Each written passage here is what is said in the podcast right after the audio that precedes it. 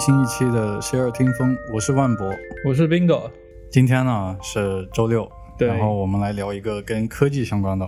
嗯，我们是涉猎广泛，我这个频道，对，所以我们今天来聊一下 Apple Watch，有，因为这个东西我和 Bingo 老师两个人都有对，而且戴了也是很久了。嗯，也不是很久吧，一年多。对，反正是基本上你是每天都戴吗？现在？对，然后我们今天就来想聊一聊这个 Apple Watch，就是在我们现在的日常生活中，我们是怎么用它的，对，然后对我们有哪些帮助。然是的后，因为那个马上就要到六月份了嘛，不是九月份了嘛，9月份苹果要发布新的 Apple Watch，对，然后会有新的 Watch OS 七。是我们想从我们日常的体验中，给大家一些那种我们的、使用体验。对使用体其实这验。其实本期可以可以称之为 Apple Watch 值不值得买？对对对，就是给大家一些我们的心得，然后推荐一下，包括我们在日常使用的一些场景，看你有没有符合我们的一些那种场景。如果你说你现在是呃苹果生态链生态链的一员，现在有特别想买一只手表，不确定是买普通的手表、智能手表还是买 Apple Watch，嗯，你可以听听我们的一些使用体验。那我们首先要来聊第一个问题，嗯那就是为什么要买，什么时候买 Apple Watch，对吧？哎，这个其实我是一个很很偶然的一个一个事件。嗯就我我去年的时候看了一档节目叫《风味人间》，嗯嗯、这档节目就是会呃游走在世界各地去拍呃很多厨师做饭的的场景，然后我就厨师带着 Apple Watch 对因为法因为在法国嘛，就是看他拍了西餐，那西餐最最那个最顶级的就是法餐，嗯。那很多法法国的厨师在做饭的时候，他是精确到时间的，哦。比如说在烤箱烤的时间，你是需要去确定一定时间去，你不管呃不论是你烤箱的时间，还是你自己给自己定的一个时间，其实是需要精确的时间的。嗯。然后我看到一个特别帅的一个法国大厨，然后带了一个手表做了一个定时的这么一个事件，我当时就被这个事件给击中了。种草啊，对我当时觉得哇，原来呃是不是我戴上表也跟这个大厨一样帅？你你是又、嗯。又重新回归了你的贵族的这个身份，对对对对对对，就是每一个男人都要应该有一只好表嘛。对那你在买的时候，嗯，有没有就是纠结过？因为 Apple Watch 它有很多的那个表款嘛，对对还有，类型，它还分那种高端版，什么不锈钢啊，对对对。还有什么那种嗯，就是联名款。对我当时其实并没有纠结，因为呃，我去是去年五月二十九号买的，嗯呃，那时候想买的话，其实你没有更好的选择，要么你就买最新款，要么你就再等等。对，那当时我心里这个草已经是已经这个种植深刻了，也快要发芽了，就没办法，不拔不行了，不拔不行了。然后就是去某宝上买了一款，对，我的表的型号是呃 Series 四。然后是四四毫米铝合金款的，然后是回式呃回环式运动表带，它的回环是什么意思？介绍一下。它就是一种精致尼龙的一种表带，因为在苹果官网，你其实呃有呃很多种表带，基础款就是有运动表带，嗯其实那个就是比较适合运动的时候戴。它是一种橡胶，是氟橡胶，就是你戴上去贴合感很好。对，它很是亲肤材质的那种，然后呃后面的就有回环式运动表带，也就是我现在戴的这款，它是材质是尼龙式的，啊、然后还有呃就是皮质的、皮革的，然后再更贵一点呢有不锈钢的，嗯，那再贵一点呢有更贵族的，爱马仕，爱马仕的年轻人的第一代第一台就是爱马仕，第一个奢侈品，对对，是两千多块钱一个表带。哇，这么贵对？那对两千多块钱相当于顶个表了，快，我感觉。对，一个表就是如果你现在买的话，最低款是三千一百九十九嘛。对，但是如果你在其他渠道渠道的话，是便宜很多的。某西西，对，某西西上就是百亿补贴，所以我当时就选了呃，我现在这一款，刚刚说的那一款，其实买的是六两千六百多块钱。那所以说平价款的，就是最低级别的那个 Apple Watch，对，它的那个是不锈钢版本的，对吧？然后它提供的表带，呃，不最低款是铝合金的。哦铝合金版本，对，它提供的表带是那个橡胶的和尼龙的。对啊对对。那你对这两种表带，你当初是为什怎怎么选择呢？就是它的场景会有不一样吗？有，其实选择呃那个亲肤材质的是你运动的时候会更贴合，就是它不会晃来晃去的，而且那那那个材质会比较就是比较舒服，因为我之前也戴过，嗯我之前朋友也有，啊、然后我试了一下，但是我现在我当时其实并没有把它当成我健康管理的一个工具，我只是要想把它当成一个装饰品。你只是想当一个大厨啊？对对对对对，我我只是想回归我贵族的身份，对，所以所以呢，我就是呃买的时候就挑了一个还不错的一个表带，嗯，是那个尼龙尼龙针织的那个，所以后来就买了这一款。哎，那你在买之前，你有去找各种那种评测的视频去看吗？因为我也我也是去年买的嘛，嗯我在买之前看了许许多多、特别多的那个评测，就是没有没有翻来看覆去的看，原因很只有一个，因为我没得选。没得选。对。我的这个表带，我的这个表呢，大概是去年九月份左右买的，对对对，因为在那个新的新的发布之后买的，对新的就 Apple Watch 五发布之后，然因为后我有一个很重要的一个特性叫 Always On。对 Always On，然后它就是那个常亮显示，因为在之前的四代，它全部你就是熄屏状态下它是黑色的，对，你需要去转动手腕或者是点亮表屏，然后它才能响。是的。然，后最新一代的那个 Apple Watch 五，它就可以有一种静息的一种画面，对，因为它哎之前的那个表的屏幕它是用的那个 OLED 的屏幕吗？所有都是 OLED。所有都是 OLED。对，那它之前为什么没做这种因为这个这个是有硬件支持的，它是单独加了一个芯片，哦，而且这它这个最新的屏幕是经过一定处理的，也就是它的省电的量会比之前，呃，会省电百分之十左右。所以它增加了这个常亮的功能，其实是一方面，它作为一个表的话，它本质上就应该是常亮的。嗯，只不过我们之前因为电量原因，其实 Apple Watch 很大一个槽点就是，呃，电量不够，而且充电时间也很长。这个我们会啊、呃放在后面讲。对对，后来它出了这个特性之后呢，万博老师觉得这个不得不买。对，因为大家都知道 OLED 屏幕嘛，就是省电，包括在手机上，我们其实也经常见，就是它会局部亮屏，就是给你一种长显的一种对通知啊，或者那种对，OLED 的屏幕就是它可以精确控制到每个像素。对，所以说这次 Apple Watch 五出了之后，我就嗯立马就想要了，因为你还是在官网买的吗？对我在官网买的，哦所以在买之前看来啊，你的这个精神比我更贵族一点。哎，没有没有，因为它就是苹果所有的商品，它在刚发售的时候，它会有那个招商银行信用卡二十四期分期，对对对对对，那你想一想，三千一百九十九付二十四期，就白等于不要钱，是不是？对，所以说我当时就买了 Apple Watch 五，我当时选的那个表带是一个彩虹表带，嗯，因为我关于表带啊，我其实也是纠结了很久，看了各种评测，所以我买之前，我买各种科技产品、电子产品都会纠结很久。嗯，我买那个表带是一个尼龙的彩虹表带，我为什么要买这个呢？因为我们之前都用过那个手环，对吧？对，它手环啊都是那种橡胶的，对对对，其实我个人感觉那种橡胶的戴在我的手上，尤其是出了汗以后，啊，比较闷是吧？，对，有点闷，我感觉不是很舒服。嗯再加上那个彩虹表带确实好看。啊，你你你也是 LGBT 群体吗？呃，不是不是，但是我就觉得那个特别好看，啊所以我就买了。因为我 这这个就不要过多解释了，越解释越有问题。感觉像是，啊，不说了。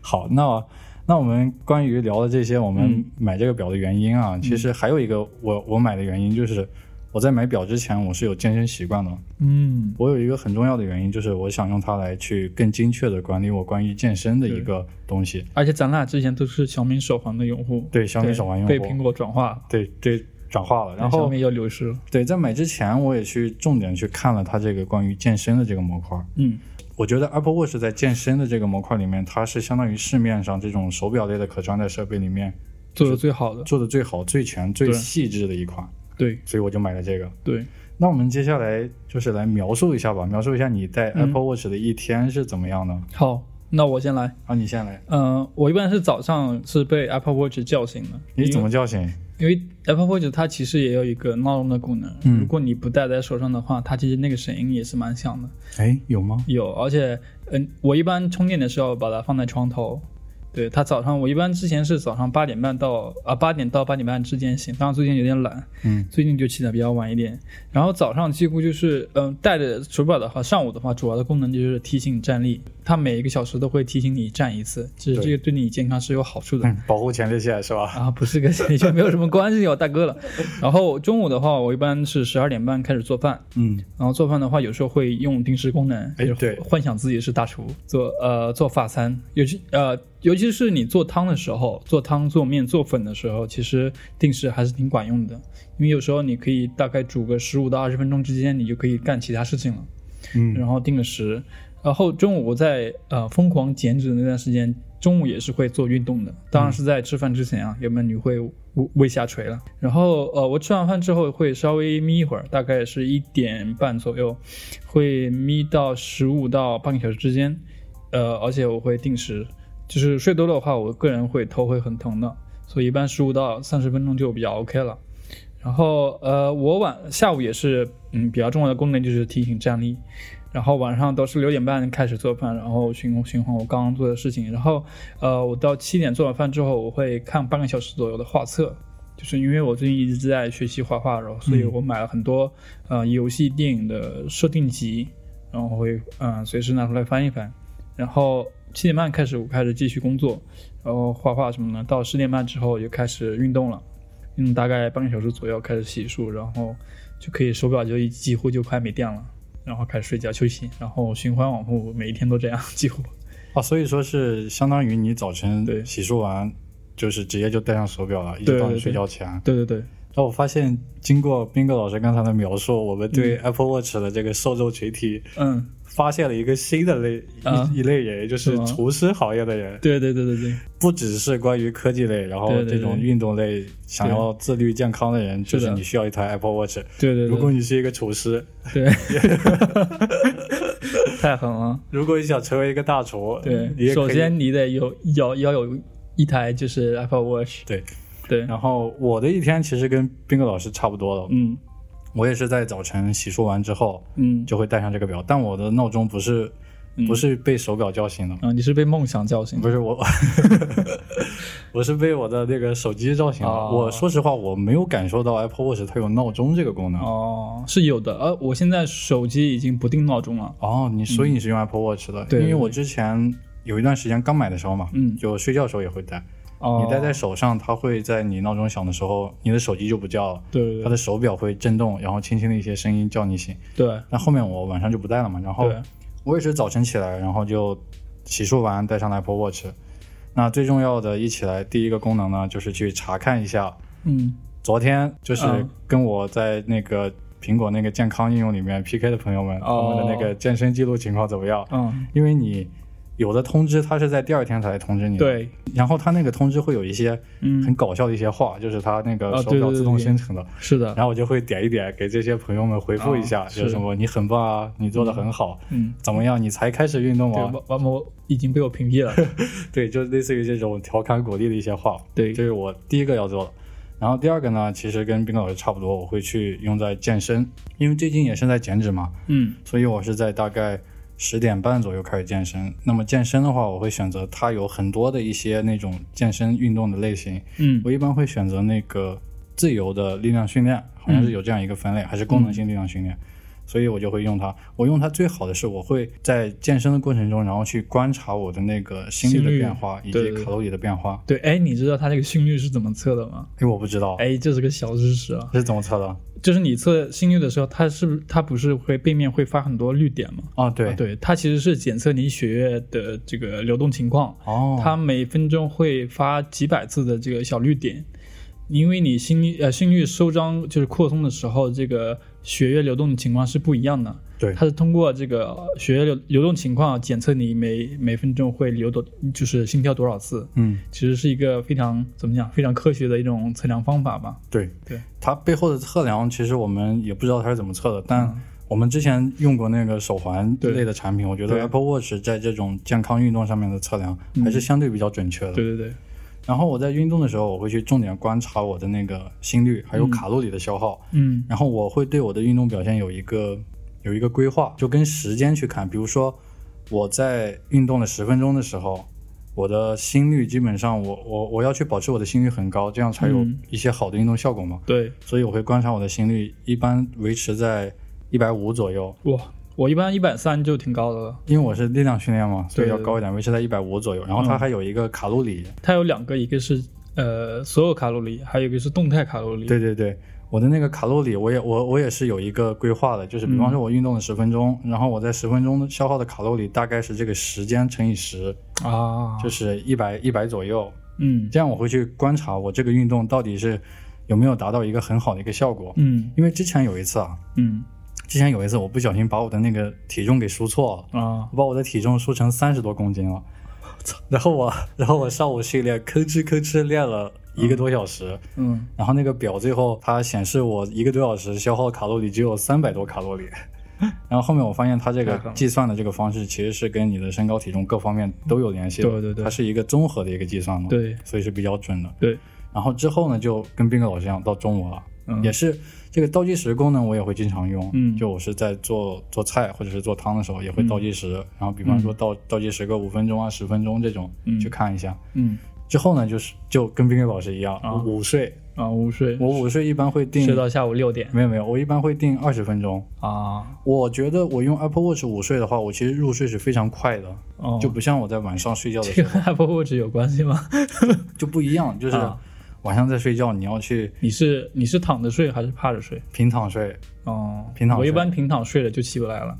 我我就是平躺睡，然后我就点了那个 Apple Watch 倒计时二十分钟，嗯，感觉没有一分钟立马就着了，哦，然后我再一醒，就突然一醒，发现那个倒计时只剩最后个三五分钟了。这个是不是因为你中午吃饭太多了，所以你的胃部供血量太多，所以导致你特别特别困？也没有特别困吧，反正我就觉得进入那个睡眠的状态特别快。嗯在下午呢，斌哥老师他会讲到他用那个站立功能嘛，对吧？我也用，但我还有用一个功能，就是它会有一个叫做什么静息是吗？对，静息。嗯，我最近会比较留意这个，啊它时不时会提醒你，然后就静息一下。是它是不是检测你的心率跳的不齐，或者说，嗯，心率跳的过快会提醒你一下？呃，我也不知道，我还没有发现它这个提醒的规律是啥。啊，我也没有发现，就很怪异。它一般会提醒你，就是什么适当的这种对冥想训练，它叫做会会有助于你的专注力啊这些的提升。我一般会观测一下我的心率，你知道我有一次心率是有多少吗？多少？就特别低，然后我录完以后就是快死了！不到六十，我操，就下午。下午我坐在那不到六十，我就惊呆了。嗯基本上其实跟冰老师差不多，晚上睡觉前然后就把手表摘了，嗯，所以基本上就是用在这些提醒啊、一些检测。训练啊这种方面。对对对其实冰跟冰老师一天是差不多的。嗯，其实这个是呃室内的一天，对，就是你在家里面的一天。其实在，呃室外的话，还有很多功能我们也会用到。对哎下面下面我们就 来说一下你喜欢的 Apple Watch 的一些功能。好，那讲这个之前，我突然想补充一个啊，我想哎问一下，你晚上睡觉的时候，你有带这个 Apple Watch 的习惯吗？我之前有带过，但是它这个电量确实是很有问题的，而且你带了一段时间之后，发现，呃，苹果不知道有没有，因为早期好像没有睡眠检测这个功能吧？是，它是在今年那个 WatchOS 七才出来。对，所以我戴了一段时间，发现没有什么效果，而且你充电的话时间也很长，一般 Apple Watch 充电要两个多小时才能充满，所是以后来就嗯不戴了。因为我之前刚买这个表嘛，就比较新奇嘛，然后我一天二十四小时守着这个大宝贝儿是吗？对对对，然后我还买了那个苹果上面一个很很著名的一个软件叫 Auto Sleep，嗯，它去监测你的睡眠的。对对对但是我觉得这个监测睡眠，我其实，很不准是吧？也不是，它应该是挺准的。嗯后面我去分析过它的一些计算的一些算法，嗯其实是挺准的，就根据你的一些活动量啊、心跳啊、呼吸去综合算出来的。嗯但反而我去每天晚上戴那个，就让我的那个睡觉的压力更大了。啊，因为我戴了之后，我每天早晨第一件事儿就要看那个就就要看数据，对，就想看我昨天晚上睡得好不好。那哦，如果那个，因为它会里面有一个深度睡眠嘛，嗯如果这一点不好的话，就感觉没睡好，没睡好，有一点压力。哎那后面我就不戴了，反而其实睡得更好。嗯，好，那我们接着刚才那个话题，就是最喜欢的一些功能。哎，那你先来聊一下你最喜欢哪个功能呢？我最喜欢功能就是定时站立这个功能。保护前列腺。对，是这样子的，就是我我还特地去苹果官网去查了一下，这个站立其实是它有很多好处的。嗯它其实是呃，就一方面是就是激励你，就平时多起身运动的话，对你的整个脊椎是有好处的。因为我们做的话，对颈椎还有脊椎其实是很多压迫的。对，对，是很多呃怎么讲成年人的一个职业病吧。是，对你做多的话，其实对身体不太好。那你做做呃做多了做，而且对你的整个降低啊、血糖、增加活力也是有好处的。像一些呃心血管疾病，其实也是跟久坐有关系的，所以它基本上每小时会呃提醒你就是站立一次，而且会有个指标。这个其实是潜移默化会影响我的整个工作习惯的。现在的话，基本上我到每它，因为它是呃每个小时的五十分开始提醒你的话，嗯其实呃我是会到五十分左右，我会我会去看一下我有没有继续站立，没有站立的话，我会站一会儿，然后走一段时间。因为我之前也是听了一些关于呃健康相关的播客，就是说呃对于个人健康管理而言的话，比较重要的就是你需要经常走动一下，是就是对你的颈椎是有很大帮助的。这个比你定定期去做嗯、呃按摩、针灸什么都管用。是，所以这个的话，其实是它很基就没有什么成本，嗯就是给你呃提醒一下，让你一会儿就就 OK 了。嗯对，如果你颈椎也有问题的话，不妨也可以试一试，即使你没有手表的情况下哈，嗯。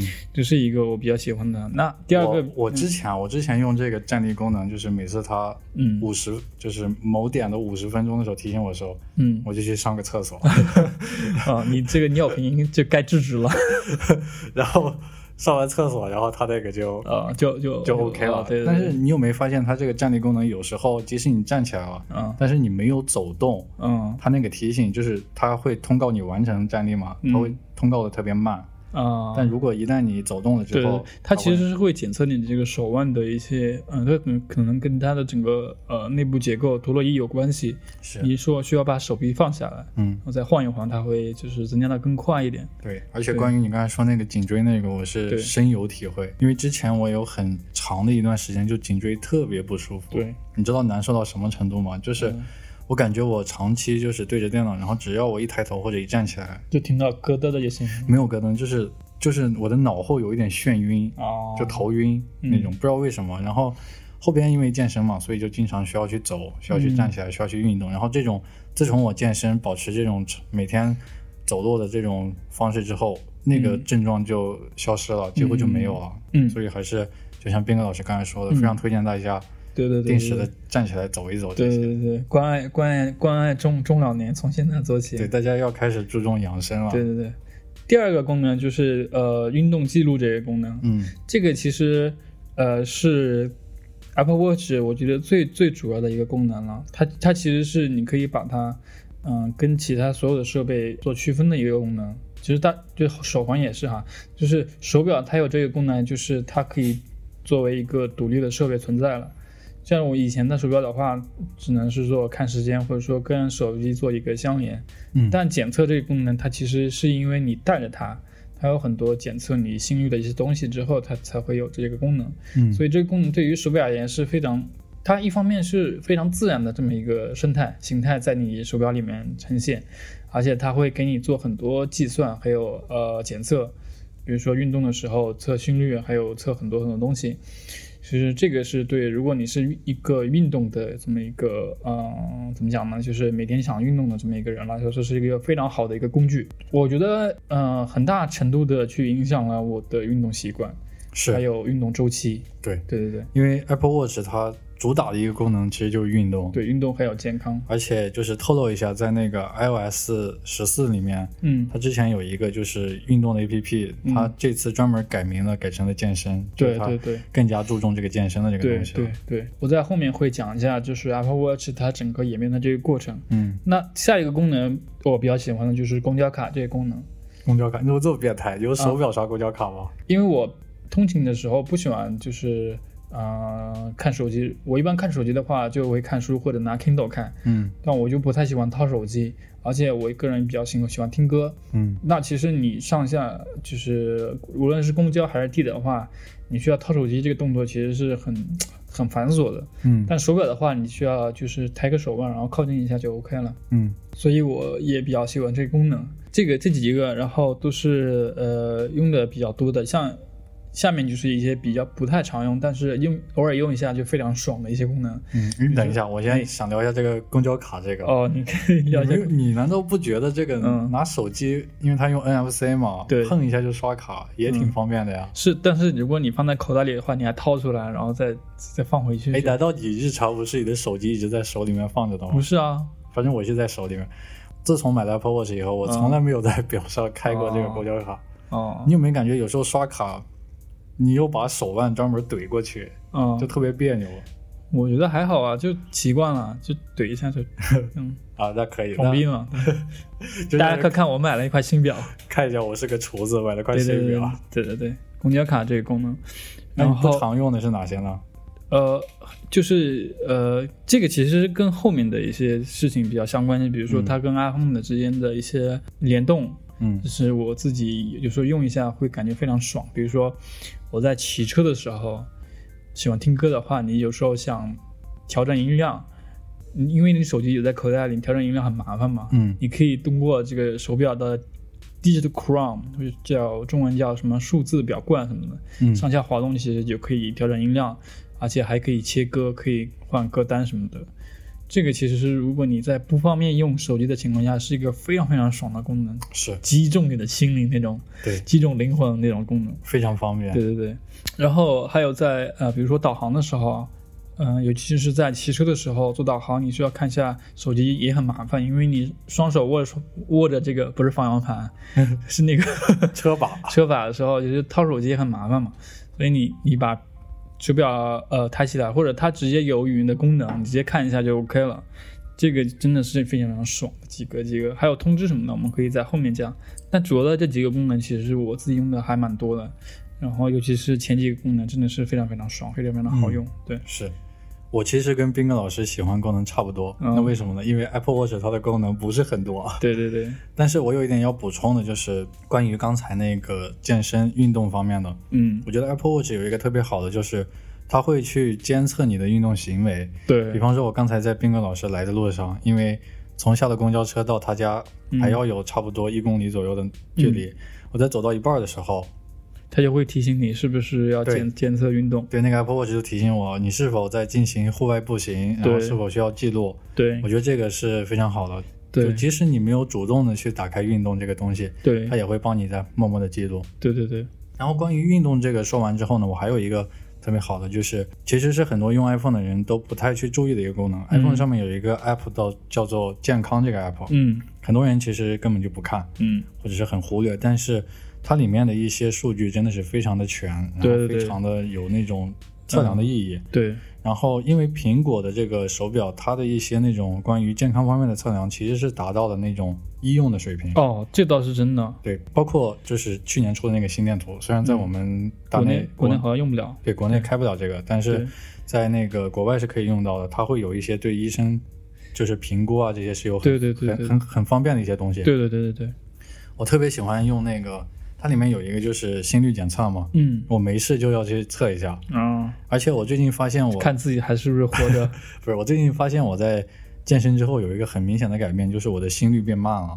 哦，对，好像是听说呃，就是专业运动员的静态心率都会比平常人要低一些。因为你的那个心跳嘛，嗯它是每分钟要跳很多次的嘛，对那它跳的这个其实是你的心心脏蹦一下，对它会把你的血液充满全身。对那如果你的那个心率就是没有，就是你的运动行为很差的话，嗯它需要蹦很多下，然后把你的血冲过去。对对对对对但你如果经常运动的话，它可能蹦一下，你的那个血就直接就过去了。对，所以我最近发现我的心率确实是比之前要低了很多。啊这个就是关于健康方面的这个功能，我还是特别喜欢的。对，那关于我们讲完这些功能，其实还有一个很重要的，就是嗯，你用 Apple Watch 肯定要用 iPhone，对因为你只能跟 iPhone 一起用，对吧？，对。我们可以。当然，你也可以用安卓机，然后买一台 Apple Watch 当手表用。这这太奢侈了吧，嗯，就贵族嘛。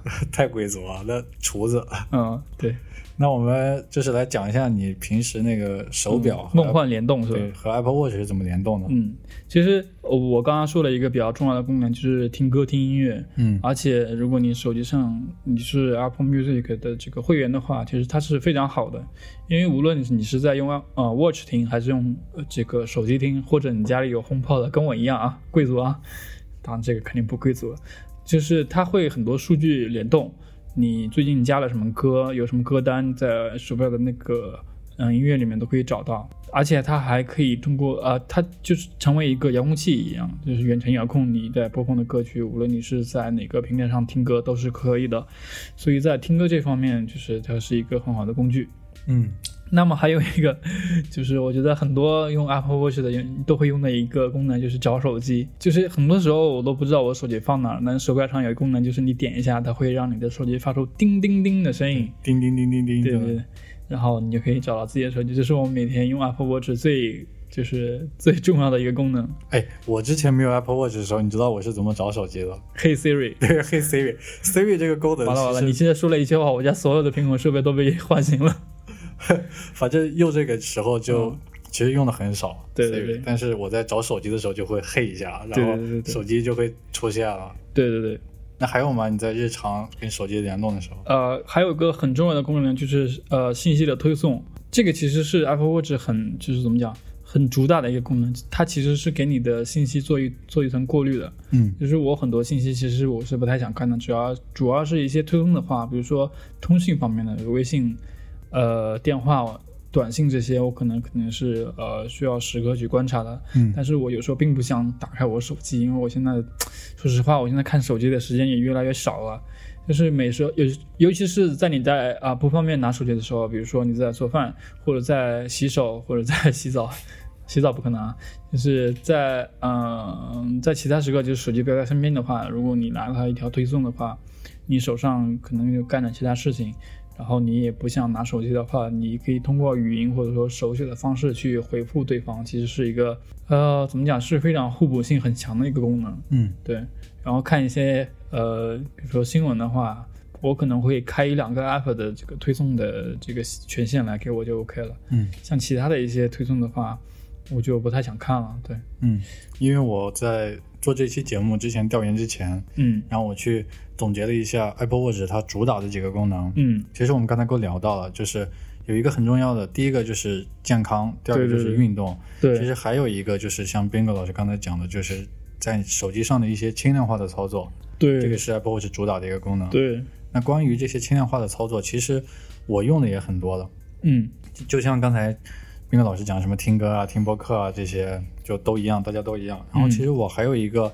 就是用的经常比较多的一个功能呢，就是通知这个东西啊。嗯嗯嗯。我把其他的那些通知基本上都关掉了，只会开必要的那个、那个、那个微信的通知。通信类的。对，然后还有一些就是提醒的这些通知是很方便的。对，因为我会经常设置一些提醒。对。老年人年纪大了记不住了，要开一些提醒功能。对对。还有一个。就是跟手机很好的一个，我觉得是交互的一个东西，就是 Siri 在手表上，我觉得是非常好的。对，而且呃，Apple Watch 它有个很，就是一个很好的功能，就是你通过抬起手腕，你就可以跟 Siri 对话了。嗯，哎，这个是之前有吗？还是之前也也有？是吗？对，而且哎，不知道你不知道啊？我不知道。这个功能其实，在 iPhone 上也有，就是它在桌上你拿起来了，然后你直接在耳朵上可以做直，跟 Siri 直接对话的，而且这功能非常非常早，嗯，可以早到 iPhone 4S 的时代。是吗？对对对。这功能还挺牛逼的，我觉得。对，因为因为我就之前嘛，也是在做饭的时候，嗯，就可能会定一下时，然后因为手上可能有水啊，有什么不方便，对，我就会把手表抬起来，然后直接说帮我倒计时多少多少分钟。对，这个其实是呃简化你输入这个招就操作过程的这么一个交互，嗯，对，还是非常牛逼的，嗯，对。那你觉得我们之前聊的这些功能，就这些功能对你的日常生活和工作有一些正向的帮助吗？非常就是影响非常大，因为我之前其实是用小米手环的，但小米手环对我来说只能算是一个监测的一个工具，而且还不太准。嗯，但是 Apple Watch 它其实是一个全方位的监测，加上你生活的你你其实可以更精细化你的，嗯，对生活的这么一个操控。嗯，无论在各个维度上，其实是一个很好的工具。如果你想你的生活更有规律的话。其实 Apple Watch 是真的是一个很好的工具。嗯，对对对，其实就 Q 到了我们这个今天的主题，我们题目叫做“自律的好帮手 ”，Apple Watch。对，真的，我带了 Apple Watch 之后，其实怎么怎么像广告呢？这期？其实它对我的那个日常的健身，因为我主要用的每天聚焦的一个功能就是运动，嗯，真的是非常方便，而且它里面有刚才讲了嘛，那个运动的 App，它会去时时刻刻的检测你消耗了多少，嗯，其实是有一些。正向的激励在里面的，对对，很著名的就是它有那个三个环嘛，对吧？对对对，哎呀，那三个环，对，很多人买了 Apple Watch，它运动的有一个很重要的原因就是想每天把那三个环合上。我之前我嗯大概有大半年的时间，九到十个月的时间，我每天几乎都是要喝那个黄的。嗯，嗯，现在有点懒，现在现在懒了，对吧？呃现在主要也瘦下来了，没有那个动力了。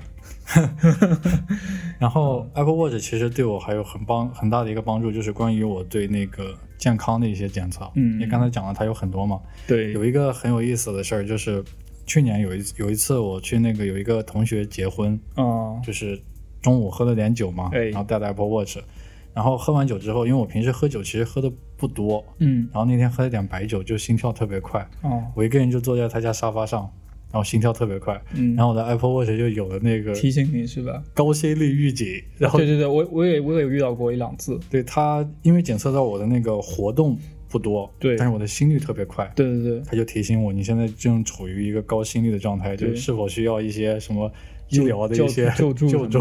对，然后，然后我就点了不需要。嗯，就他对这些检测其实很有用的，包括对它还有一个很重要的就是那个跌倒检测，嗯，电脑。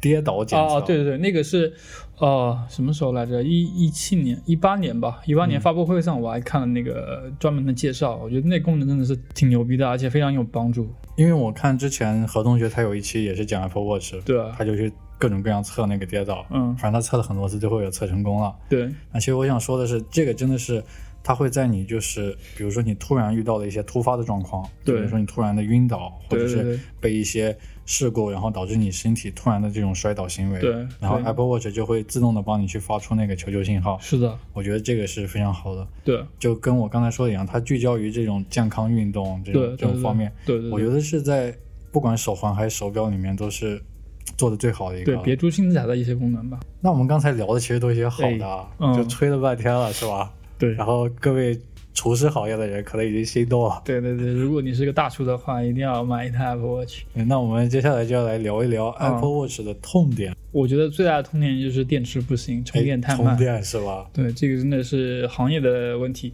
这也不能怪苹果。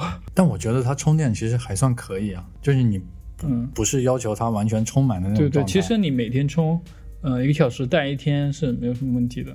对，因为我之前不是晚上也带吗？对对对因为晚上带，所以要把它充一些。就是我会在我晚上洗澡或者洗漱之前，就让它对充一会儿。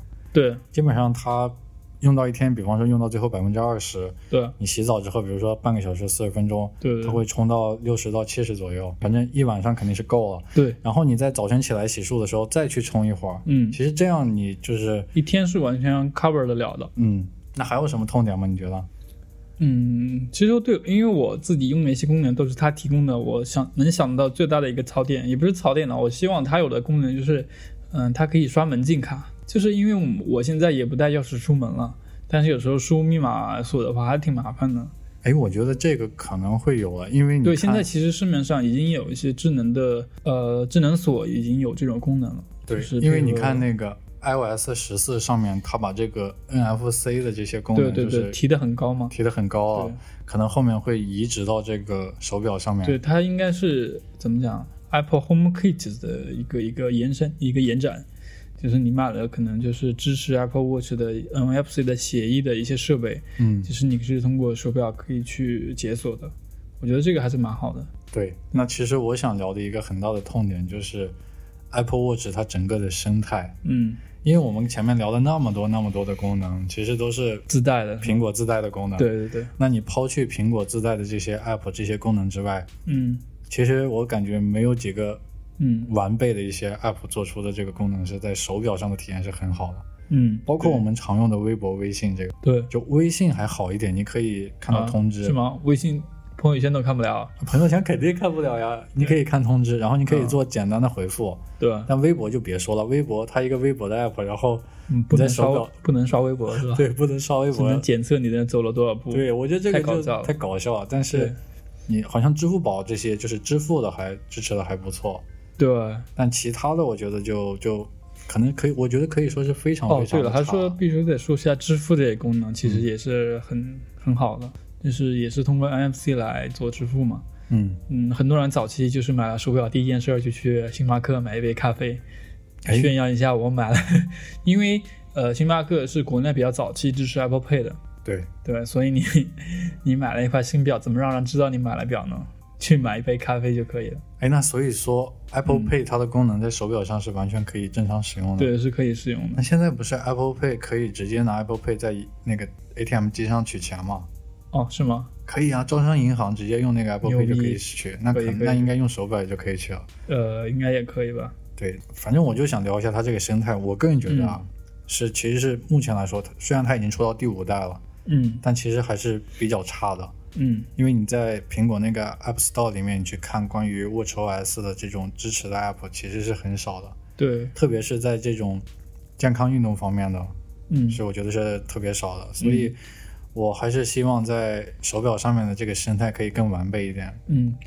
但你觉得它生态不好，那其实是没有对比的。如果你对比一下国产的几个其他的手表的话，你发现这 Apple Watch 这个生态也太丰盛了。是啊，所以我有时候就在想，你说，就连苹果手表它做成这个样子，嗯，它的声带也就这样。对，那你国内这种厂商，手机厂商，不管是手机厂商还是这种嗯智能穿戴厂商，他们就疯狂的出手环、出手表，对，那我感觉没有什么意义。其实，怎么能这么说呢？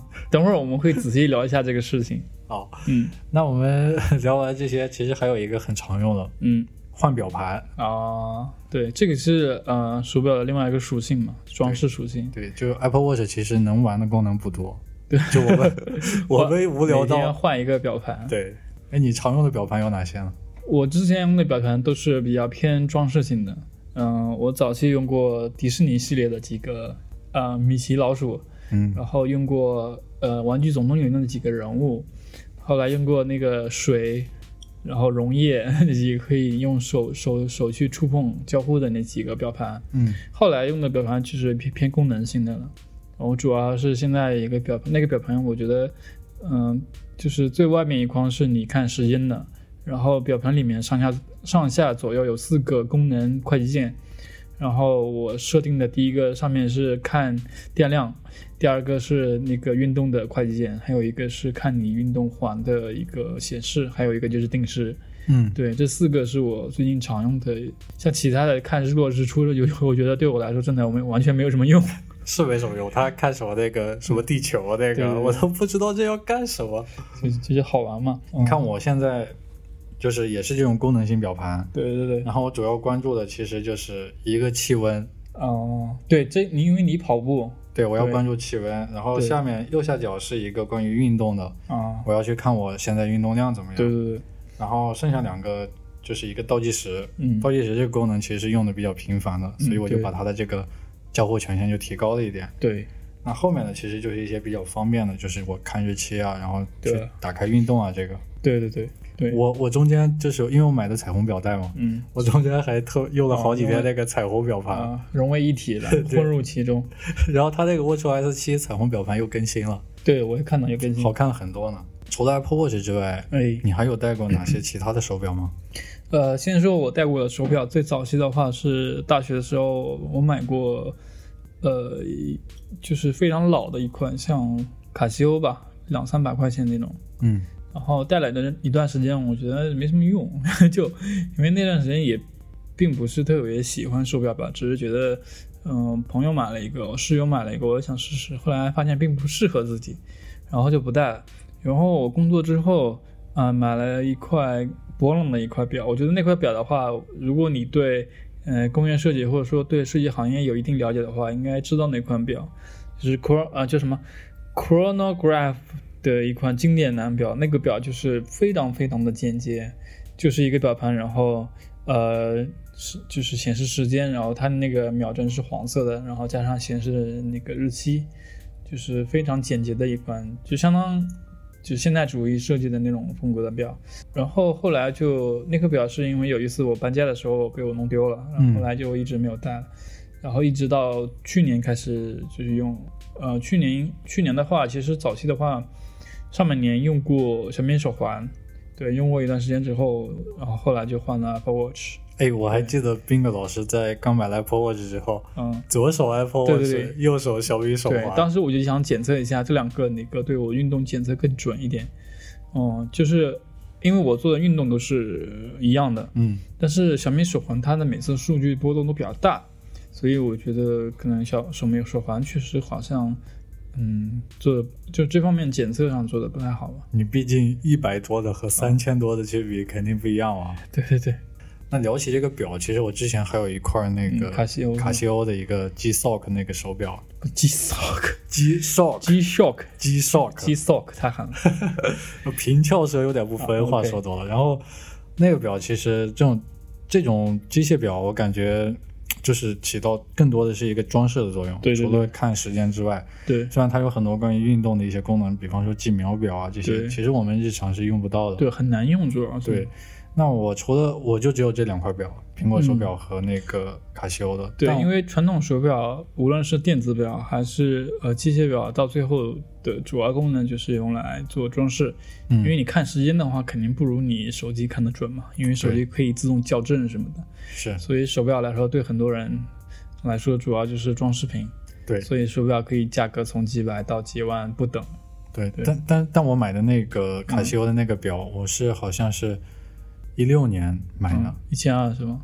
啊，没有九百多，哦九百多买的。你知道很很牛逼的是，嗯买了以后没有换过电池，啊现在还还在还在走是吧还在走。然后它那个时间误差也没有很大，嗯，现在好像跟标准时间也就差了两三分钟这样。哦还特别牛逼的。虽然我只有这两块表啊，但我平时是特别喜欢看表。那哦我的京东购物车里面已经全是表是吗？放了好多表啊，因为现在就放了一块那个藤原拓海同款的那个、那个卡西欧表。嗯 Apple Watch 真的是对这个手表给它的一些可能性又更多了一些，不仅仅是一个装饰性的东西。我觉得 Apple Watch 其实呃把它叫做 Watch 不太够准确，那个我觉得它就是是 Apple Wear，就是它它是一个穿戴的设备，嗯只是看时间是它一个。呃，因为它基于它的形态是基于手表演变过来的，所以它 watch 是它一个，我觉得是一个呃一个功能吧，而且也不算是主要功能，你嗯，偶尔看一下就 OK 了。它主要的功能在于健康与检测，对，对，还有信息的跟手表呃手机的互动，就它是一种可穿戴设备，这个描述是比较准确的。嗯，对，那我们聊到现在聊这么多，可以对。暂时性的先总结一下。嗯嗯前面我们其实可以聊到了，你可以听到就是我们关于 Apple Watch 的理解，嗯嗯，它主要是聚焦于呃健康，然后对运动，运动然后跟你的手机上面的一些轻量化的操作。对但如果你家里有一些智能设备的话，可能会有一些物联的这些操作，对其实这是它主打的一些功能。对关于它的生态的话，其实我们也觉得。嗯就是苹果自己出的一些 App 以及在表上的应用是非常好的，对对对。但其他的话其实是稍微差一点的。对对对。所以这个就是我们这个阶段的一个建议。对对，那我们接下来其实想要着重聊一聊它这个哎。运动的这个功能，是。因为我们之前也都戴过小米手环嘛，对比过，它这个运动功能真的是非常非常的棒。对。那我们先来聊一下，你平时用 Apple Watch 的话，你主要是做哪些运动呢？呃，这跟我的这个运动习惯有关系。刚开始做减脂的话，做有有氧会比较多，然后一般在 Keep 上做 HIIT 会比较多一点。而且 Apple Watch 跟你的手机互动的话，有个很好的地方就是，嗯、你用 Apple Watch 就可以看到 Keep 运动的就是提醒，就是哎，是怎么提醒？不是提醒啊，就是你在那个运，你点了在手机上点了那个运动之后，你鼠标上就可以看运动的操作。它其实也是一个通过小视频的方式在你手表上展示的哦，啊、所以你看的时候就不需要再把手机放在某个地方，你看一下手表就 OK 了。嗯、就是运动的阶段，就是运动时间，你可以通过手表来操作。嗯，这个是还是蛮方便的，而且一方面你可以通过我我一般是点点那个运动的那个它自动功能之后，然后再在手机上点那个 Keep 运动，但是它检测我不知道是呃是什么算法原因，就是它会检测你这两个就是提供的。消耗的那个热量比较低的那个，比如说 Keep 上它可能显示，因为它 Keep 是比较通通用化的一个检测，比如说它检测这个运动是两百两百卡路里，在手表上检测的话，其实只有一百多。对，其实 Keep 那个是没有检测在里面，对它就是它只是宏观的计算了对一些对对对对平均值。对，一般是我会点一下 Keep 的运动，再在手表上点一下。我一般是那个自定义的一个一个运动，就是通用化的一个运动，因为它就是运动运动的这个动作很复杂，所以它应该也不算里面的任何一个运动。所以我一般就点第一个就 OK 了，嗯，然后大概运动十五到二十分钟就我一一组就是基本上这样子的，然后我我后来有呃有试过其他的几组，然后都是用这个来检测，我觉得还是蛮准的。对，主要是通过 Keep 在跟手机呃不是不是手机，就是鼠标上那个运动所结合。然后我刚开始的话，主要还是比较在意那个运动量，运动消消耗的那个卡路里。动态卡路里。嗯对对对，那个我是看的比较多的。那其实关于关于运动这个，对我昨天其实仔细去看了一下 Apple Watch 它的运动分类，嗯，真的是特别特别的多。贼多它里面你知道竟然还有跳街舞这一个吧？啊！这这就是街舞。对吧？它里边还有什么 hip hop，就是哦你跳舞的这个运动，对然后还有什么瑜伽，还有什么就是你日常的一些散步，就是你，反正是我你觉得能想到的都有，是吧？对，都有。它那个门类分别真的是特别特别的多，嗯然后还有一些高端的，嗯，什么划船啊，什么啊徒步啊，对对对什么那种划赛艇啊，那种划船机啊，对对对就应有尽有。对，我觉得他做了这么多，而且他应该每一个其实是有它具体的一些不一样的算法在里面，对对对它不是一种通用的一些解决方案。肯定的，肯定的。对，所以我这一点是非常非常敬佩它这个运动功能的，敬佩这个词用的太牛逼了。真的很敬佩，就是它计算真的是特别准。对那我平时常用的其实就是刚才也讲了嘛，就是力量训练，对，还有一个就是跑步，嗯还有一个就是爬楼梯，嗯还有一个就是户外步行，嗯这个就是我经常用到的这些运动的一些方式。嗯那你觉得它这个 Apple Watch 这个运动的检测嗯，怎么样？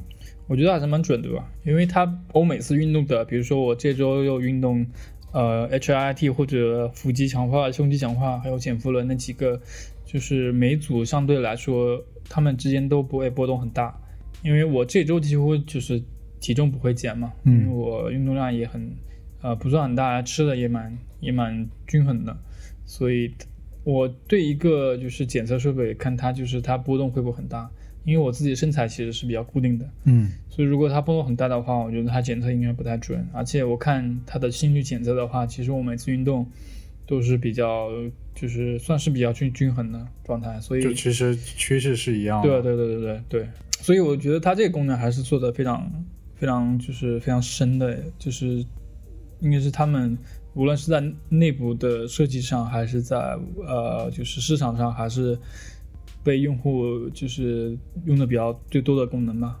嗯，所以我觉得他们这方面应该是花很多心思。对对对，对我我也是这样觉得的。对对对，我们聊到这个，哎就是当你买了手表之后，你的那个手机上面在配对完之后，嗯就会出现一个应用，嗯，然后叫做健康，对然后健康与运动吧就开始叫。对，后来就分开是吧？对，然后在那个 iOS 十四上面，它不是改名叫健身了吗？对，它这个上面其实有很多有意思的功能，嗯就比方说我们前面聊到的，它有那个三个圆环，对，然后三个圆环分别是什么呢？你还记得吗？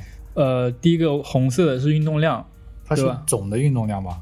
呃，不是，不是总的运动量，是呃动态运动量，动哎，动态运动量是什么意思？就是你静息状态其实也是有消耗的。哦，哦，对，所以嗯、呃一般人的静息状态是一千五左右吧，我是一千六多一点点，然后这跟你的整体的这个体重身高、肌肉量都有关系。嗯，对，然后下面那个中间那个绿色的是时间，哦，是训练时间是吧？对对对，训练时间。然后最里面那个是站立的时间，就是每呃十二个小时，就是你每一天能站，不是站十二个小时啊，就是有十二个小时能站起来一次，超过一分钟或者两分钟，它都都给你记录上。就最外面那个运动环，它是可以改的。就是它有那个运动目标的。对对对，我 我之前是四百五，就是每次都能达标，我现在到三百二我都达不了了，太懒了最近。三百二都达不了啊！你出去跑个步，跑半个小时就到三百对二。我现在的这个运动目标每天是八百，嗯是冰冰狗老师的两倍。嗯嗯，我现在也逐渐增加了，因为我买了两个哑铃，对我准备就是增加我的胸胸部肌肉量，嗯对，因为冰狗手臂量。因为还记得冰狗老师的 flag 了，他要在九九月份的时候做六十个俯卧撑。对对对，我们还记得狂练胸肌。对，我的那个运动量呢，最早我在减脂的时候拉的特别高，嗯我我最早拉到过一千二，嗯，因为嗯之前比较狠嘛，对，一天大概那个活动量要到一千四左右，所以我就嗯拉到一千二。这个东西其实它有一个很有意思的，就是你可以跟你的小伙伴，然后去竞赛，PK 是吧？对，去 PK。啊，我现在已经屏蔽王博了。太烦人了。他已经接受不了我的嘲讽了。对对对，我不是还跟我一个同学也开那个竞赛吗？嗯他那个人就特别招人烦。嗯。我每次运动完，他都会给我点一个回复，嗯就点一个那个小回复，就说哟，你今天运动的不错啊，怎么样？就嘲讽那种，每次都来那个。关于那个功能，我觉得是特别好的，就是如果你有一些，就是你和你的小伙伴有这种健康运动的习惯，对。你们可以加一个好友，然后就互相 PK 一下，对。因为他两个人 PK，他是有那个分数的嘛。对对对对对，他其实是好像是你每天所有的，他不是就是绝对量，对但是会计算你的相对量。比如说你你今天所有的环都达到之后，会给你一定的分数。那好像是，比方说你的运动目标是四百、嗯，你只要四百满了，你今天就是六百分，对吧？对对对那我这个其实是很好，你虽然在和别人比，但你其实是跟你自己比，对对对，对？其实是跟自己比。这个这个其实挺不错的。是的哎，那这里我我我想插一句啊，哎，有想想跟我、哦 来 PK 的朋友，那 Big 老师现在已经放弃治疗了。嗯，我现在已经放弃了。想跟我们来 PK 的，可以来就是加我们的那个 ID，对对，我们会把我们的 ID 放在公众号、微博，就是任何你可以看到的地方。对，包括那个播客的那个简介里面，就是如果你有这种运动健康的习惯，来敢不敢来挑战？来敢不敢一？下？敢不敢？我可是用了好几个月瘦了二十斤的人，我每天运动量是非常大的。你对对对如果就是每天也运动，欢迎你来挑战我。对对对，刚才也聊了啊，就是我们都用过小米手环嘛，嗯那我们来对比一下手表这个东西跟手环有哪些优劣。，OK。首先，我觉得很很有优势的一个就是便宜。呃，但贵不是 Apple Watch 的缺点，贵是你的缺点。哎，这嗯拖出了我不是贵族的这个气。对对对对对，是的，是的。我其实做了一些调研啊，就是说市面上的无论是安卓还是比如说小米、OPPO、华为，他们之间就是用的，就是在基础基础的这个嗯、呃系统上，其实我是做了一些调研的。就是我们经常几乎看到的市面上所有的手环类的呃可穿戴设备都是 RTOS 的这么一个系统，ITOS 是什么意思？呃，具体我没有查，但是这个系统的这个优点就是省电，而且呃比较简单，就是它、哎嗯对对对，它一般手环你基本上二十天半个月对就可以巨巨省电，充充电一天可以带一个月那种。对，然后呃它的坏它的缺点就是。就是因为它系统比较小，所以嗯，它不可能做很多复杂的东西，而且也没法扩展，就是你是不能下 app 的。嗯，对，所以就是嗯，比如说小米手环，还有小米 Color，还有华为的手表都是用 RTOS 来写的，嗯。所以是体验上是很糟糕的，就是它无论是流畅性、稳定性都不太一样，都不太好。但是在续航上是非常牛逼的，对，但是还有其他的一款就是，呃，Google 的出的一个叫 Google Wear 吧，还是 Wear OS 啊？嗯。嗯，国外的一些手表，比如说嗯，摩托的那个 Gear 吧，Gear 好像是是摩托的吗？呃，它叫什么 Moto 什么什么那个一个型号，就对原原色圆形表盘的那个。对对对，啊三星好像也有一款手表。三星是用的自己的的系统叫 Tizen，啊，也不一样，它是自己做的。小米的小米手表其实也是，呃，用的这个 Android Wear，但 Android Wear 一个缺点就是它是封闭系统，它是它是闭源的，就是对它是没法改的。但是就是小米也是后来跟谷歌就是谈了一些协议，就是小米的那个手表是可以改的，嗯改完之后。但也不太好用，呃，国内还有比如说 OPPO，OPPO 的表它就有比较硌，它是模板的安卓，对你甚至可以在就是 OPPO 那个手表上玩王者荣耀。哎，是我我我看过有人就是下了个哔哩哔哩，然后丢到手表上，对对对就是在上面看视频。对对对，所以这些手表其实多多少少跟 Apple Watch 比的话，就是反正很多方面都不太好吧，做的都不太好，在综合的这个能力上跟 Apple Watch 其实是差很多的。是，所以你在鼠标选择上，如果你是苹果用户的话，其实你没得选，嗯 你只能用。如果你预算够的话，就尽量买一款 Apple Watch。如果你觉得自己就是太贵了，你可以试试手环。呃，一些基础功能的话，如果你对数据的精准度没那么要求那么高的话，你可以试试手环，嗯也就一两百块钱都是嗯 OK 的，而且续航很强。你就是，嗯、我甚至都可以都可以想想给我爸妈买买就是手环给他们戴的，检检测一下他们的健康状况之类的。对，那其实我是这样觉着的，因为嗯我们刚才也讲了嘛，苹果手表它主打的一些功能就是嗯，健康运动，然后轻量化操作以及一些物联的操作。对，那你其实现在看一些国产的，就是安卓阵营的手表手环，其实功能跟苹果的这个其实是一样的，对，你要看单个功能其实是差别不是特别大。，对，其实都是去就是致敬苹果那边的功能，致敬太好了 就是功能其实大家都一样的，呃借鉴，对，对大家功能都都一样，就他们的方向我觉得是都应该是都一样的。对，但是对于我来说，因为我都用过嘛，嗯，虽然 Apple Watch 是现在市面上这种可穿戴设备里面做最好的，但它前面我们已经已经讲了，就是你在苹果的自己的生态里面，它是用的非常好的，对，但是它其他的一些生态其实是还是不是很完备的，虽然出到已经第五代了，对。就所以说苹果它目前做到第五代都是一个很不完善的一个一个环境。对，那其实在我看来，国内的一些手表，你可能会有一些就是别人听了不爽啊，但嗯我个人觉得就是他们其实是一种顺应这个趋势嗯，去做出来的，嗯，他们并没有很多发力的东西去做研究。对，刚才我们也讲了，苹果它在健康运动这方面其实做了很多研究的，对，但国产这些我觉得它应该不会花很大的心思去，对对对，它它应该只要把基础功能做好，把表做的不那么丑，嗯，然后再跟你的安卓手机就是可以互联做一些通知的推送、接收，再做一些简单的的操作，其实就已经就 cover 到我们大部分人的的使用习惯。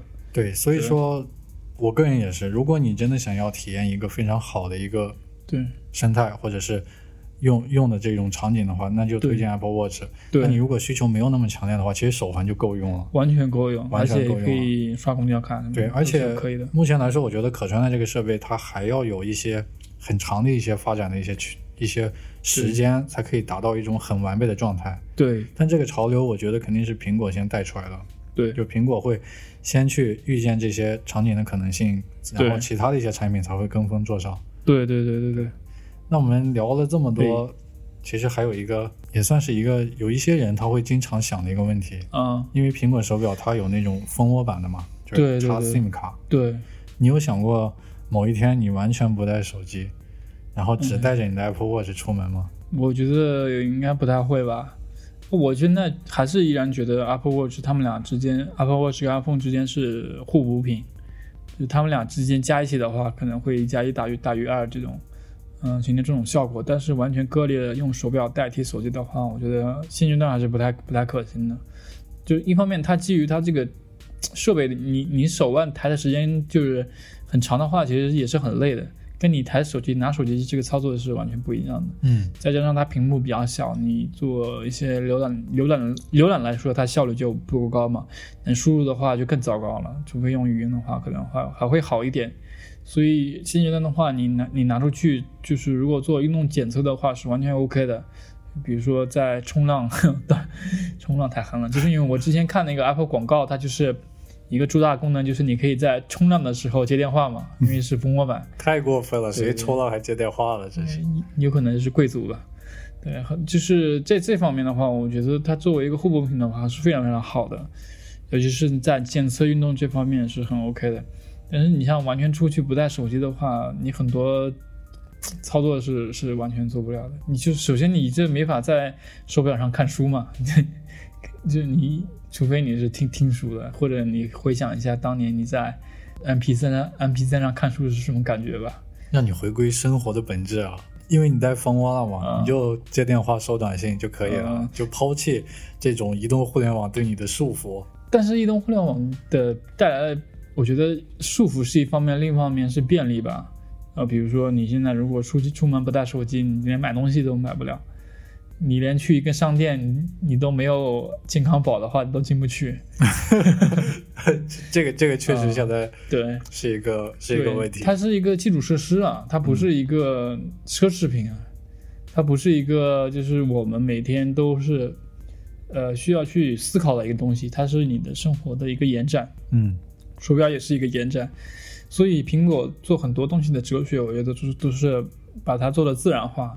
我们可以想象一下，苹果做很多交互，比如说你带 AirPods，它就很自然的一个方式，就是你把 AirPods 放下之后，它就它就不放歌了。嗯，其实这个，如果你就是仔细想的话，其实这个就很自然嘛，就是它把所有东西都是呃人格化，或者说你你人格化。嗯，还有手机，比如说你把手机放在桌面上，你抬起来之后，然后它会自动亮屏，这个也也是一个很自然的这么一个交互。手手表也是这个功能，你抬起来它会亮。嗯所以所有东西的话，它是对人的器官的一个延伸。但手表而言的话，它可能就是延伸的功能并没有手机那么多。嗯，所以以我看来，它作为一个独立的设备还是不太现实的。那你这个其实我想到了苹果它所有的产品啊，都是那种就是就是它是有那种连续性在里面的。。对对对对，就是你的操作可以移植到另一个设备上面，对，然后另一个操作，另一个设备会帮你极大的简化你的一些流程。比方说是的，Apple Watch，其实刚才遗遗漏了一个，就是我们都用苹果电脑的时候，啊，它会解锁，它会解锁，包括你在苹果电脑上面去买应用或者付钱的时候，对对对，你可以直接通过你的手指，然后去呃啊，双击那个表冠，双击你的表冠，然后去付钱，就简化了密码这个操作。对它的这个其实有很大的便捷性在里面。对对对，而且我还想说的一个，就是因为其他的一些手环它也有健康这些功能嘛，嗯，但苹果它这个健康功能其实是它是有那种呃怎么说呢？它的记录是很完备的。它其实我觉得对对，我记得你刚刚说的那个，其实它其实是把它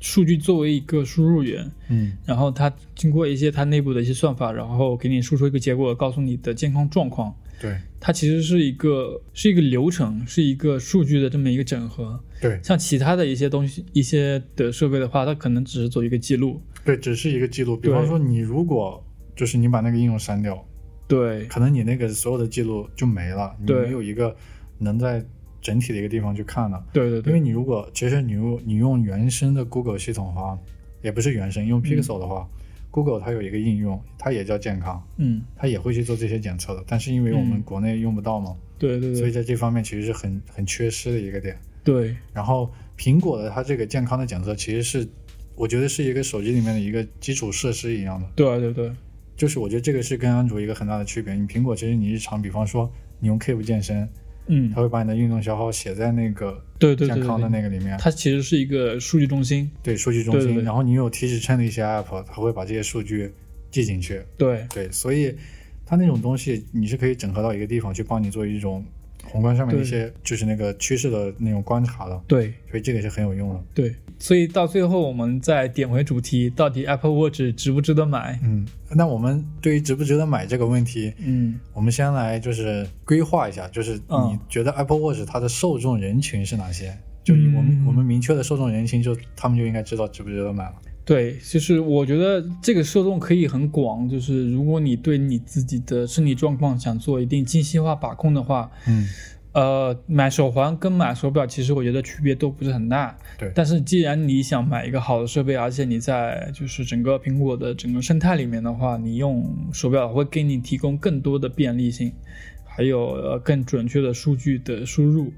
所以 Apple Watch 我觉得作为一个，我觉得它不能做一个单独的设备去向别人推荐。对，它不是一个必需品，也不是对，它绝对不是一个必需品，对，它是一个你你可以把它当做你生活的一个呃小助理，嗯怎么呃或者说你可以把它作为你的自律的一个工具，这样来看待的话，它就它的整个价值会体现的非常大。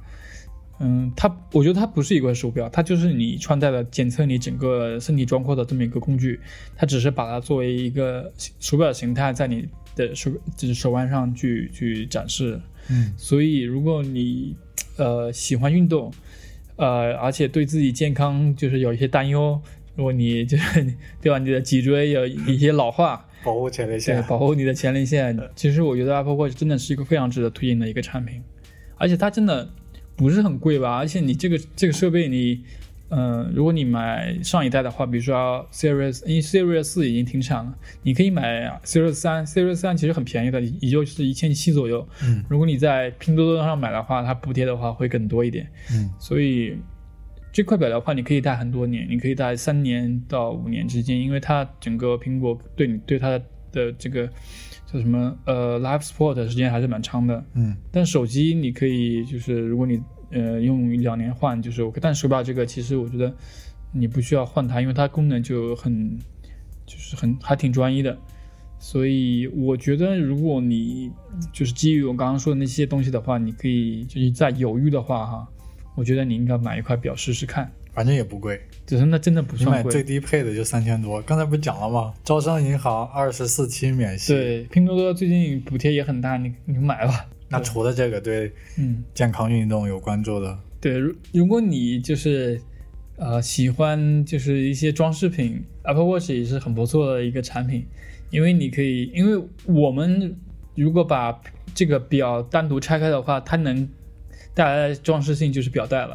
对，对表带这个东西的话，对吧？你拼多多 今天是拼多多广告，你 拼多多打钱。对，你可以十块钱是就是买一款呃表带，其实你可以买很多样式，嗯，然后，呃，你甚至可以买你的爱马仕，对吧？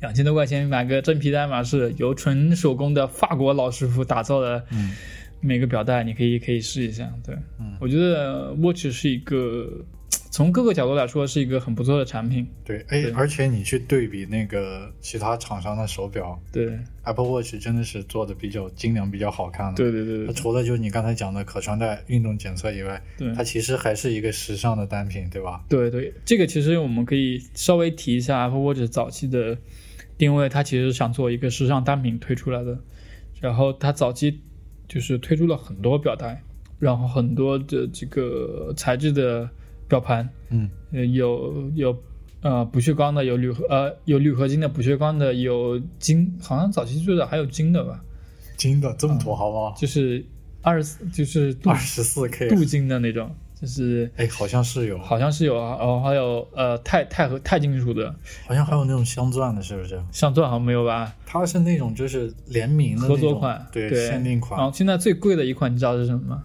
不知道是陶瓷的，精密陶瓷，但是最低是一万多。嗯，啊，好像是就是在官网上可以买的，对，官网就是一万多，你可以买的。哎，陶瓷跟我们现在拿这种嗯就是不锈钢或者是铝合金的，嗯，是有什么不一样的？贵啊。就贵，对，而且陶瓷的本来就不好做嘛，如果你做这种精密陶瓷的话，工艺会更复杂一点。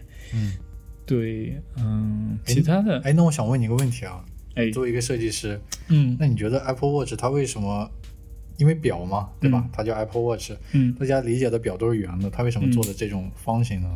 这个其实我们可以想一下，为什么我们最早期的表是圆的？因为因为那个表盘的原因，因为它的机械结构是导，因为它是这样转的，啊，它很多内部机械结构是用齿轮来带动的，嗯所以圆形是最符合它就是物理结构的这么一种形式。但是到现在，其实今天的话，其实我们看表的话，它已经不需要去精密的用机械的来带动的话，它的这个形态的话，就是由由它的功能决定嘛。嗯用方形的话，它可以展示更多的效率、信息，然后你更好操作。嗯如果用圆形的话，其实你相同的就是长宽比下来的话，整个方形的显示效率会更高。哎而且，你看上下滚动的话，你会更方便。手指的话，你可以触动触控到很多更多的更多的这个 icon 里面。所以苹果，我觉得还是，我觉得苹果的整个设计哲学还是功能决定形式，就是它所有的都是由功能性决定的。比如说，嗯，iPhone 的这个刘海，它也是因为它需要 3D 结构光，很多元器件在里面。所以它才做了一个一个刘海，所以虽然我们都觉得这个刘海很很丑什么的，但是它功能性就是决定它只能是这样。是对，我们现在只能去呃 live with，it，就是去 接受它吧。对，像呃圆形的手表的话，比如说三星的 Tizen 其实是最好看的，我觉得就是三星的那个手表，我觉得是最好看的。像国内的话，像一些做圆形的表，我觉得做都都不太好玩，做很很一般。哎，好像有一个那个佳明的一款运动手表，还蛮好看的。嗯，你觉你知道当当下除了 Apple Watch 卖的最好的一款手表是什么吗？在国内？华为的吗？当然不是啊，小米的吗？是小天才。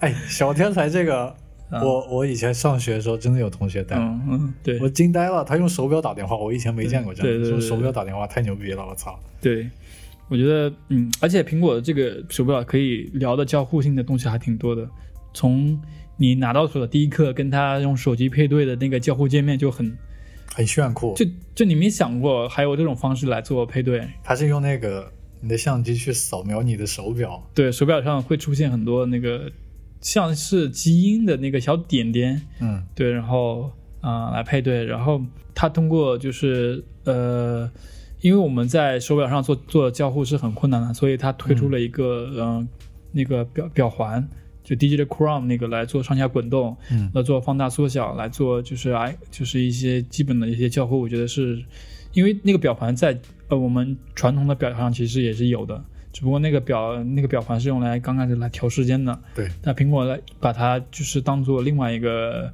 功能来使用，其实是还是蛮还是蛮，我觉得这个想法还是蛮蛮蛮妙的，就是很很奇思妙想的一个一个一个交互的一个方式，嗯而且这这个也是呃一脉相同的，因为它早期也是做过啊，就 iPod 里面也是通过滚动你的那个环来切割，嗯所以它整个交互形式也是，我觉得还是蛮想的蛮多的。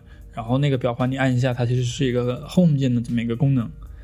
对，所以嗯，哎，我今天不知道为什么成为一个 Apple 吹了。其实我 并没有那么特别喜欢的呃这个这个东西，就是呃它可能就是市面上你确实没有找到一个替代品嘛。是，我觉得冰棍老师之前讲的一句话特别好，嗯，就是它其实是一个可穿戴设备，只是做进了手表里面，对对对但并不是把手表延伸成了一个可穿戴设备。对，而且我突然想到一个，就是推荐大家在这种可穿戴设备里面买 Apple Watch 的原因，嗯就因为苹果它出产品，它并不是一个突然性的一个行为，啊，它会有很长远的规划，所以说你买了之后肯定是物有所值的，对它会持续更新。对，持续更新，而且它它的这个产品会在它的许多的这种终端上面都会去结合的，对对对对。对，但其他的一些就真的说不准了，他们可能是因为这个潮流趋势的原因，对。顺势去做一个这个产品，对。那后面的这种支持更新其实就有很大的不确定因素在里面，，对对对对，对。这个也是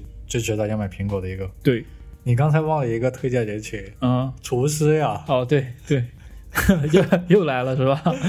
如果哎，对，如果你是个厨师啊，一定要买一块 Apple Watch。精确你的做菜时间。对好，那我们今天这一期也聊差不多了。对，今天聊的确实是蛮多的。对，是关于一个 Apple Watch 的一个真实的体验。对其实我们讲到的一些功能已经很全面了，包括它现有的优势和缺缺点已经聊了很多了，对吧？对，如果你还有什么其他的我们没有说到的功能，欢迎在我们的评论区留言。对，欢迎如果有不同的那个观点的话，也可以嗯发出来，跟我们来一起探讨。对对对，或者说，我们之前其实主要涵盖的是健康生活、运动这个方面，对，但你如果在其他的场景，你有一些不一样的体验的话，是的，也可以分享给我们。对，好，那我们今天的节目呢，好，就到这里。感谢大家收听，欢迎大家在各个平台搜索“十二听风订阅我们，”，对，关注我们。对，欢迎大家就是嗯，来加我们的 ID，跟我们对对对，跟跟万博 PK。对跟我 PK，我每天很猛的。对对对，那今天就到这儿，好，拜拜。拜拜。